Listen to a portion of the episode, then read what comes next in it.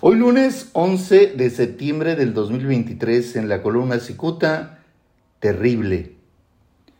Convencido que colocar un monigote en la alcaldía de Tijuana alimentará su obsesión por retacarse los bolsillos, el acaudalado promotor de Vox Fernando Beltrán Rendón, propietario de la empresa Sanfer, está decidido a convertir en presidente municipal de Tijuana al exboxeador Eric el Terrible Morales los puños no piensan. Y aunque militantes de Morena lo consideran esto una locura, personajes vinculados a la comunicación hasta se atreven a cruzar apuestas. Alguien debe decir que algunos cercanos a Fernando Beltrán aseguran que ni se inmuta al cacarear que ya compró al dirigente nacional de Morena, Mario Delgado Carrillo, para que en su momento coloque al terrible Morales como candidato morenista a la alcaldía de Tijuana. No, si Mario Delgado ni siquiera se vende. A Beltrán no le importa que Delgado invente una encuesta que favorezca al terrible, ni tampoco la estrategia que utilice para convencer a la actual alcaldesa Montserrat Caballero Ramírez de no buscar la reelección. Beltrán supone que al tener al terrible como alcalde, él podría hacer y deshacer, en temas económicos, financieros y políticos. Don Fernando Beltrán piensa que al tener a un inútil le permitirá elaborar dinero.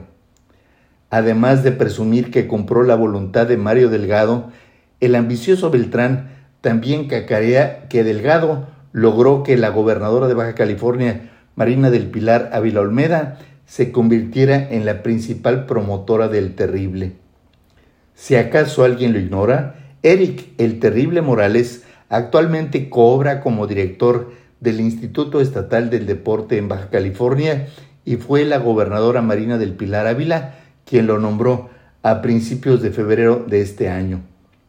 Según un comunicador especializado en cuestiones deportivas, la gestión del terrible al frente del deporte en el estado ha pasado desapercibida. Aparentemente el terrible pasa la mayor parte de su tiempo entretenido en el movimiento de quijada y em, también en el empuje del codo. Entre comida y chupe se le va el día. Beltrán está inconforme con el actual gobierno de Tijuana porque la solución a sus exigencias encuentran demoras les voy a quitar de ahí, vocifera iracundo, el promotor boxístico, que no pierde la oportunidad para presumir la sociedad que tiene con el magnate Ricardo Salinas Pliego, propietario de TV Azteca, de Electra y de Banco Azteca, entre otros.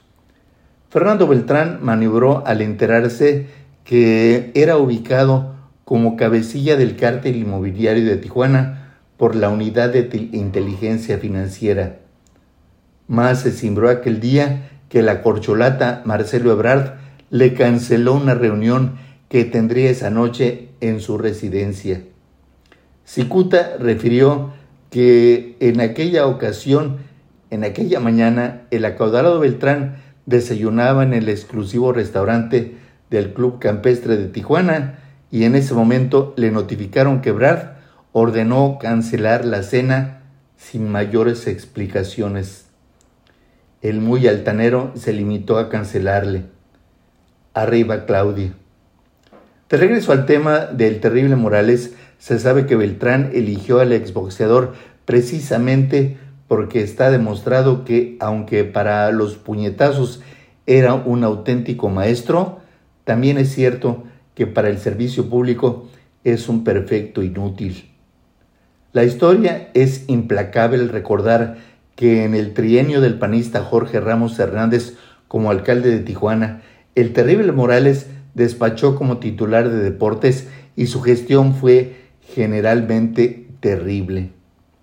En años recientes, Eric Morales calentó por tres años una curul en la Cámara de Diputados, donde también hizo un papel más que terrible. Pasó de noche. Apenas al pasado lunes 4, el exboxeador se presentó ante un centenar de jóvenes en Mexicali, donde este hombre hizo un terrible papelón. En lugar de promover actividades deportivas, Eric Morales les pidió que no recurrieran a la utilización de los puños, al menos dentro de su casa. De embajador de la violencia a pacifista.